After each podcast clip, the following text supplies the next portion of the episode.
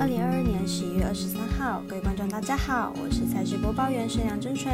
比赛总有输赢，分析全看数据，跟着我一起来关心世界杯足球赛。今晚六点的克罗埃西亚对上摩洛哥，昨天已经抢先介绍过。今天带来晚上九点日本对上德国，二十四号午夜零点哥斯达黎加对上西班牙，半夜三点加拿大对上比利时。另外，在脸书持续带来四场美兰 NBA 精选赛事，请记得点赞、追踪、加分享，与我们一起关注赛事，一起打微微。以上是足赛前评论，即将开始。肖朗黑白奖的赛评宇宙，期待能帮助大家更快速判断比赛的走向。喜欢就跟着走，不喜欢可以反着下。让我们一起从看比赛，更精彩到主体育增光彩。虽然运彩赔率不给力，但支持对的事，才能有期待有关单位把事做对。今天的焦点赛事将以开赛时间依序来介绍。晚上九点四足赛程是由日本对上德国，严阵以待的两支国家队都有着不能输的压力。来看看本组概况。日本本次签运并不好，组内有着德国、西班牙等劲旅，被称之为死亡小组。身为亚洲强权的日本，要突破小组赛难度不低。而且球队总教练自大队以来，日本战绩都不是很好，三场友谊赛下来仅取得一胜一平一败。德国身为四次世界杯冠军，实力自然不低。而球队今年开始重建，近期表现有目共睹，在世预赛十场比赛取得九胜一败的佳绩。球队的中场实力优秀，进攻及防守都有起到不小的作用。德国在上届世界杯滑铁卢后，球队本届势必要讨回颜面，战役不容小觑。而在死亡小组中，德国实力绝对是数一数二的。中生代球员正值当打之年，身体素质完胜日本，因此本场看好德国本场让分主胜。五月零点的对战组合是哥斯达黎加对上西班牙。经过昨天的阿根廷落败的大惊奇，西班牙想必不会再粗心大意，毕竟能拿下胜利才有力出线。来了解一下两队的状况。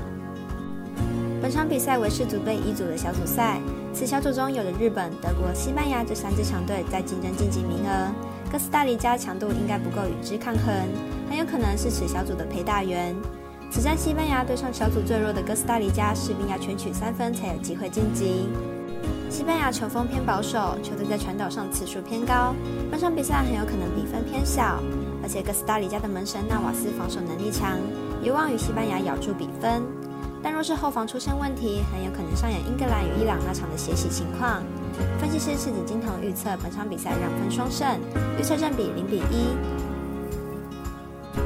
接着再来看半夜三点加拿大对上比利时，作为冠军候补之一的比利时，来了解一下其明星阵容以及打法。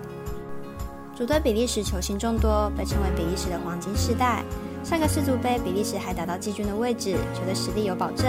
本次要面对加拿大，比利时想要取胜问题并不大。比利时在锋线上人才济济，主要是在曼城效力的德布劳内，此名球员的传球实在非常精准，时常可以将球精准的送到锋线人员的脚上，进而破门得分。而加拿大的战斗力基本上无法与比利时相比，本场比赛看好比利时应该可以大胜，取得开门红。分析师是几金童预测比利时让分主胜，预测正比一比三、零比三、零比四。最后推荐明晚六点开打的喀麦隆对上瑞士，一对善攻，一对善守，算是旗鼓相当。虽然比不上顶尖强队，但也将上演一场矛盾之争。来看看两队状况。喀麦隆参加世界杯七次，不过有六次无法从小组赛出线，战绩并不理想。球队阵中虽然有多达一半以上在欧洲联盟效力，不过似乎没有展现应有的成绩，本届非洲杯也无法拿下。瑞士目前世界排名十五，球队历史上十一次进入世界杯决赛圈，球队阵容正值当打之年。虽然上一场友谊赛零比二败给加纳，但是球队在欧国联战绩不错，整体实力不俗。瑞士球员正值当打之年，而且参战经验丰富。而喀麦隆虽然称为非洲雄狮，但是球队在国际赛的战绩并不理想，实力上明显略逊一筹。因此看好本场比赛瑞士让分主胜。以上节目内容也可以自行到脸书、FB、IG、YouTube、Podcast 以及官方赖账号 Moon 的搜寻查看相关内容。另外，申办合法的运彩网络会员，请记得填写运彩经销商证号。不怕中尾晚开盘，因为网络投注超方便。有疑问可以询问全台运彩店小二。最后提醒您，投资理财都有风险，想打微微，仍需量力而为。我是赛事播报员石梁真纯，我们下次见喽。